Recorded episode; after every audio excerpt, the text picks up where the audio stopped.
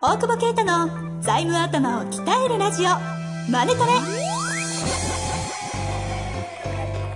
ビジネスにおいて欠かせない財務戦略ポッドキャスト「財務頭を鍛えるラジオマネトレ」では財務のスペシャリストである税理士の大久保啓太が経営者をはじめビジネスパーソンが知っておくべき財務やお金に関わる情報をちょっと辛辣ながらも分かりやすく解説します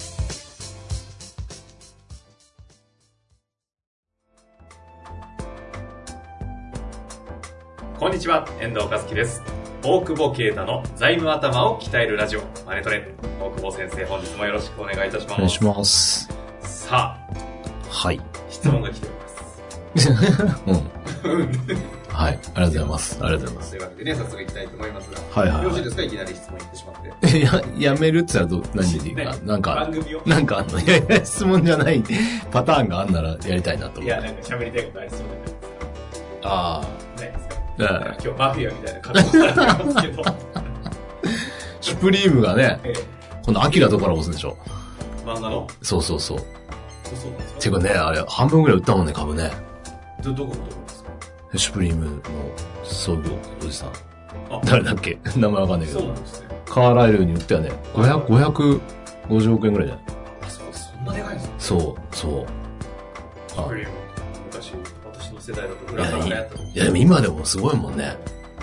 この間ビトンのやばかったえシュプリームあって検索したら、うんシュプリームアスカキララ。 なんでだよ。けどこれなんかどういうググり方。あググり方本当だシュプリームアキラ。達 成。じゃ、おい。おい。え おい。背中に漫画のシーンのカーネーだってお。金がそのままプリントしてるだけわじゃかなるいやつしかわかんねえから。 まあ、ビトンのもダサかったもんね。クソコラボね。値段も跳ね上がってる。ね、すごいよね。知りませんでした。ね。いや、そう、出口戦略がね、すごいなっていう、どこあ、このシュプリームの創業。創業おじさんね。 500ジェームスさん。受けたんですね。ね、あと半分どうすんだろうね。いや、やっぱ面白いなと思って。えこれからこういう MA がね、ーうんうんこの資金でまたやんだろうしね、攻めていくんでしょうし。あ面白いですね。ー何をされるかね、わかんないですよね。はい。というわけで、今日もね、はい。あ あれ終わりじゃない え終わりじゃないの終わり終わりあ、質問か。質問はい、質問ね。はいい。きやますよ。りましょう。は。はいい、行きましょう。うん。えー経営者、経営者、はい36歳、印刷業の方はいからはご質問いただいております、うんこんにちは。いつも楽しく拝聴しております。借り入れをして結構大きめの設備投資をしたために、原価償却費を定率で計算すると原価が上がってしまい、決算で赤字になってしまいました。いはい。原価償却費を定額に変えると見栄えが良くなり営業利益から純利益まで全てプラスになりますうん。この場合どちらの方が良いと思いますかこういうわけですすごねい詳しい人だね。何の話ですかえ、だって、それ計算し直したんでしょすげえな。こねれどっからやるい原価やー原価償却ってそもさそも、原価償却って何ですかってとこじゃないですかねえ、だ、大体そこでね、みんな詰まるからね、原価償却に当惑してね、 いや、大体それで不合格になるっていうね。そういう、そういうこといや、もうまあまあ、僕が、あえの、ご起用不可になった理由ですよ、原価償却あ。意味わかんねえもん。挫折されて挫折しましたよ。原価償却って聞いた瞬間にこちらとしては出たよって感じ ですよあのあれですよね PL 上あの、ねちょっと現預金出すために足したりとか何してるなんか、よく言ってる意味がわかんない けど、足したりするやつじゃないいいビッターとか出すよね。ああーなんすかいいビッタ超かっこいいじゃないですかそう。いいビッタビビった。うん。満足するん ですねまあ、ダジャレだよね。私あれですはい。やりますか。アーニングビフォアインタレストアンドタックシーズそうそいいビッタう。もう、ググってください。はい、というわけでね、しっかりやりましょう。原価償却、はいはいはいどこからいきましょうかね。そもそも原価償却とは何ぞやというあたりからですかそうですね。原価償却やっぱわかんないですよね。お金を出してでかいもん買ったら、はい。機械とか、はい車とか、建物とか買ったら、すぐには経費じゃなくて、何年間かの経費にしましょうねっていう話。うんうんまあわかります例えば、うん。工場とかで、うんうん。なんか設備、マシン、1000万買ったと。はいはいはいはい。でこれを1000万経費で普通だと感覚的には1年で終わりですよねはいはいはい買ったんだかはらい。買ったからね。お1000金万をキャ出ッしシたュアウトし。て1000万の物がからねうん。はい入って で経費だったはだがって話ですよねい。なんだなが、んだが一回で経費にさせねえぞっていうか、まあ、会計上もいきなり、例えば機械1年しか使わないんだったら、1年の償却なんでしょうけうど、ん基本的には多分そんだけの大型投資ってことは、うん何年かにわたって使うよね、みたいな。はいはいはいそうすると、例えば5年でうん償却しますよって言ったら、毎年200万ずつ、まあ、いろいろ計算法はあるんだけど、はいはい200万ずつ景品するのが普通でしょっていうう。んそうすると、機械は5年間にかわたって、今度 BS にね、うんうん1000万、うん初めあったのが200万ずつ減ってって、5年後にゼロになるよねっていう感じ。ああじゃあ5年にわたって1800600そうそうそうそう。 400そうそうとそいう減っう。ていくとできた。わかっわかります分かってきましたよ攻略してきましたで。それは BS の話 BS 徐々に減っていくとそうそうそうまた PL の方ではうん。今の話だと今仮に1000万を5年間で200ずつうん買った場合には毎回毎年200ずつ出てくるそう、毎年200ずつ、今度2年目以降お金払ってないけど経費が出てくるよねと。うんそうですよね1000万そうそうそう。だでからここはお金と PL がずれるので、金融金というか実際のお金のフローとそうそうそうそう。かこんだけ投資して金減ったから赤字だろうって言ったらプラスになってて税金払ったりとか、はあはで次の年はなんかわかんないけど、儲かってるはずなのに、みたいなね。あはあそういうズレが起きるのが、まあ一つが、あれね。これが喧嘩消却の罠なわけですねうんそう、まだ、こいつこが、いつなんでそんな楽しそういやないのやもう喧嘩消却が本当に嫌いなんでね でもだいぶ上達してきてるってでいうすよね。ね本当に増えますからねはいはいはい。はであは、あそうそうそう。それで、なんだっけな。えそんなー、のが原価償却そうそうそう。それで、が質問として、えー現状定率計算定率、あの、税法上の計算だと思うんですよ。基本的に、はいえーまあ、中小企業の決算書は、税務署が決めたやり方で償却をしてる。うんうん。一般的には。だから税理士さんに聞くしねうん。何年ですかと。税法でこういうものを買そうそうっそたうらこういう計算で原価償却費出しそなうさそいうそうそうそう。決まってる決まってるるから、それを調べて何年ですと。まあ、これが、まあ、一つ基準にはなってるというか、ええまあ、大体それで計算してるし、あとは、建物とかは定額だけど、建物とかソフトウェアとかは、だけど、他は大体定率法なんです。定率法って、定額法が、えーさっきの1000万が、毎年200万ずつ。はいはいなんだが、定率法は先が早いんですよね。あえーっ、なとるほ、ど初年度に例えば400、わかんないけど、ええ400万と取って、次が200万とか、なんかそうやって、だ徐々に少なくなっていく。ええはじめに、まあでも物の価値ってそうじゃないですか。はいはじめに多く、なんていうか、中新品買った瞬間に割と額ってガッと落ちちゃうんで、あああシュプリームのビトンのれは上がるからね。あプレミアムプレミアあムれは上がるから。変えたらねうわ、あれ買いたかった。現場にいたんだけどな。あれな入れの出してるね 悪い例だ。現場にいた完全に現場にいた。やばいそうプレミアムになっちゃってそうですねそう、転売おじさんの話で。いや、えっと、皆さんすいませんでしたなんだっけ。えだから、あの、定率の場合は定率の場合は初めの方でそうそう。だから、B、BS 側からすると合いやすいんですよね。なんか、1000万の買ったけど、はい割と車とかだと買った瞬間に割り下がったりとか、うんうん車は違うのかわかんないけど、その、価値下がるんです。急に中古になるから。っうんうんうんていう意味では BS は近いんだけど、PL としたらいきなりその多額な経費が出ちゃうんで、なんかまあ今投資促進してるから、基本的に対応年数って国が決めてるののって長いんですよ。普通に使うよりも。へえだって税金取りたいから。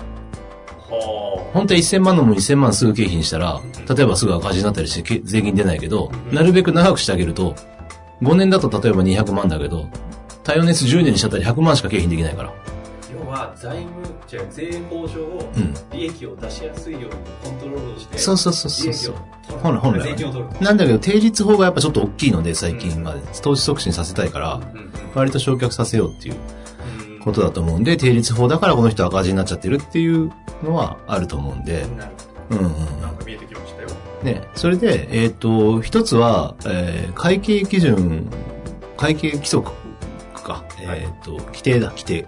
会社ごとに決めていいわけ。会社ごとに本来決めなきゃいけないわけですよね。減価償却のルールそう。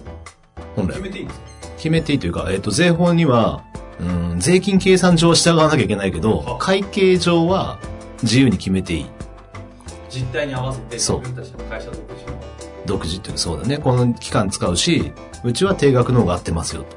あじゃあ例えば設備投資工場で入れて大体20年って言われてるけど、うん。 24時間はフル稼働するからそうそうそうそうそう10年でなくなるから10年でうちは会計そう、会計上10年でやって、やるべきだと思うね。うんうんなんだか、その、結局税金が安くならないから、20年で償却してるっていうのが実態だと思うんだよね。え会計上は10年でやるけどそう。税金払うときはえっ、会計と、20年でやられる。そうそうそう。わわかんないです。これがこれがわかん ない。だから嫌いなんですよねこの減価償却すそるやうつ、はそうそう。えーっ、とね、えどーうそうなんですよ。で、えーっ、と、とは言ってもね、まあわかりやすく言うとそうは言うんだけど、基本的には、えーっ、と、銀行も全、その上場企業とかじゃなければうん、うんだから上場企業の申告書は、まあ申告書に調整するんですよ、そういうズレを会計と税務の。うーんだから、あの、わけわかんない申告書は皆さん見てないと思うけど、僕もよく読めないけどう、んうんえあの、 でも上場企業とかはその調整してるだけの項目だけ羅列してるので、うんうん3ページとか4ページがあるわけで、すげえずれてるんですよね。要は会計士が、えっ、と、OK する決算。でも会計基準の通りのものと税法ってそんぐらいずれてるからう、んうんまあそれは前提としてあるけど、中小企業だから、やっぱ税法にある程度寄ってい行って銀行さんを見てるので、あんまりすごい対応年数変えるとかってよっぽど根拠がないとどうかなとは思うし、その申告書の中に償却償却不足とか書かれちゃうんですよ。なんていうかまだじゃない概念が出てきましたよえっとね償却物産例えば利益が、償却超過もあるわけですね超過超過もある。だから利益が出る、利益が、はいえーっと、例えば出ないから、例えば 100, 100万円しか利益出なくて、うんうん償却が300万あったと。はいで、償却を200万にしたら200万利益出るじゃんと。うんうんその時に、そうやって計算して、する人がいいのね。勝手にこう、償却を減らす。あるいは償却をしないっていう税理士さん結構いるんだけど、それは税金払わないえっ、と、いや赤字が大きくなるから、ぜ減価償却しなきゃ利益出るとか、まあ、マイナスだけどそんなに赤字出さなくていいよね、みたいな。ああじゃあ利益コントロールにうん。うまく減価償却をそう。使使っ、えるといや、使えないの。それ粉飾だから。使っちゃうんです使うことが使っちゃって、バレないと思ってるけど、全部バレてるんで。それっていうのはそ今う、のはそういうことをやってる悪い例がありますような話それ良くない。償却はやっぱしなきゃいけないしう、んあの、ルール通りにね。で、ルールが税法かどうかっていうのは別。うんだけど、その、っていうふうに、げ変化償却を減らしてるくせに、申告書に、えー償却不足額って出てると、銀行にこんだけ粉飾してますって言ってるようなもんだかうら、んそれはね、ちょっと、まあちょっとマニアックだけどうん、あの、やめた方がいいと思う。ああだったら、もともとこういう償却をあやってて、こうむあ、赤字で、でも、その利益に、その、減価償却足した金額で見られることもあるので、要はそれが収益、なんていうのキャッシュアウトしない金額、利益だからう、んなんかそんなに、初めからそういう償却をするよとか、分かってればう、んあの、ちゃんと話をして、通じるとは思うけど、で、ただまあ定額法が正しいんであれば、で、出るんであれば、それはちゃんとやればいいと思って、うんで、税務署に届け出れば、定額法を選ぶことができるので、うん先ほどのそうそうそう。会計ルールこの人が今、か定率法の中で勝手に定額法で計算すると、えっ、と、気の利いた税理士さんじゃなければ、償却不足額って書くと思う。うん償却が少ないから、税法のルールより。でも、税法上、定額法を選ぶことができるのでう、んうんなんだが、これ買う前なんだよ、多分。えっと、事業年度開始前に、やんなきゃいけない。だから、ちゃんと事業計画作って、来年買うから、これ、償却大きくなって赤字になっちゃうから、見栄え悪いよね、みたいな。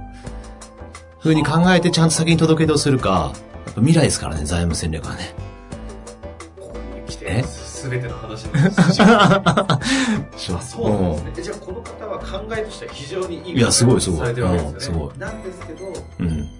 このタイミングだと定額に切り替えることができないんじゃまあ、できるけど、まあ、もしかしたら見栄えとしてそんな良くならないかなとか、手遅れかもしれないけど、ただまあ、定率にしたってことで、債務超過とかになるとしたらえ、もしかしたら、そしたらまあ、ちょっと考えたり、まあ、あとは、そうね、償却不足って書かないでもらうかね。 それはわかんないけど。大事なんですね その昇格のいや、銀行さん気づくかどうかはね。まあ、それでも、ちゃんと見てればね、普通定額だろ、あ、定率だろって言われちゃったらそこまでなんだけど。まあ、だからそういうのも先に、うちはこうやってやっていくから、定額を選んでますと。はいうふうにちゃんと計画作って、これから事業性評価の時代ですから、はいちゃんとそうやって先を見ながらやっていけば、焼却のルールを会社独自で考えていくっていうのは、いいことだと思います。ちょっと高度だけどね。もう会社独自のルールを決めて、うんこの方であれば定額の方にして、うんしっかりと利益が出るように見せその債務諸表示を見れるっていうようにコントロールする見栄えを作るのはうんうんうんうん非常にいい、うんうんうん、悪くないんですよね。これはでもいいかどうかっていう判断っていうのは基本的にはその対銀行うん。対銀行。さんにとっていいですよっていう話ですよねうん。まあ、いい可能性があるってことですね。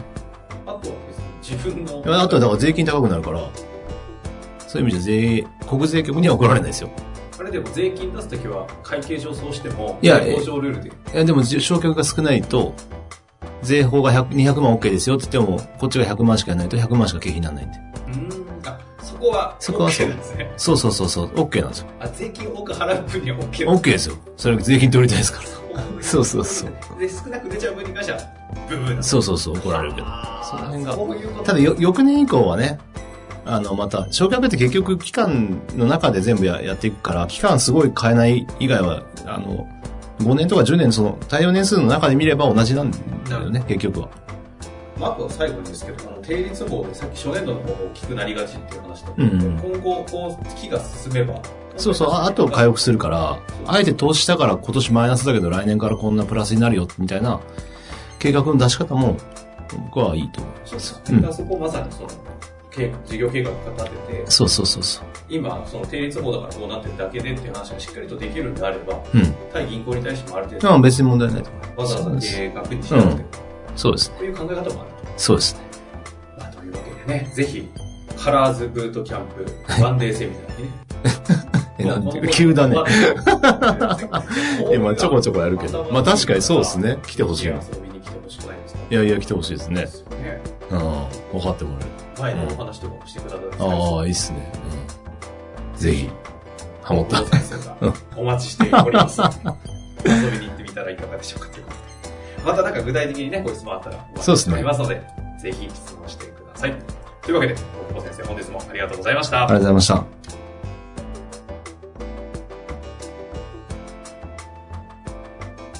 本日の番組はいかがでしたか番組では大久保携帯の質問を受け付けておりますウェブ検索で「税理士カラーズと入力し検索結果に出てくるオフィシャルウェブサイトにアクセスその中のポッドキャストのバナーから質問フォームにご入力くださいまたオフィシャルウェブサイトでは無料メルマガも配信中ですぜひ遊びに来てくださいね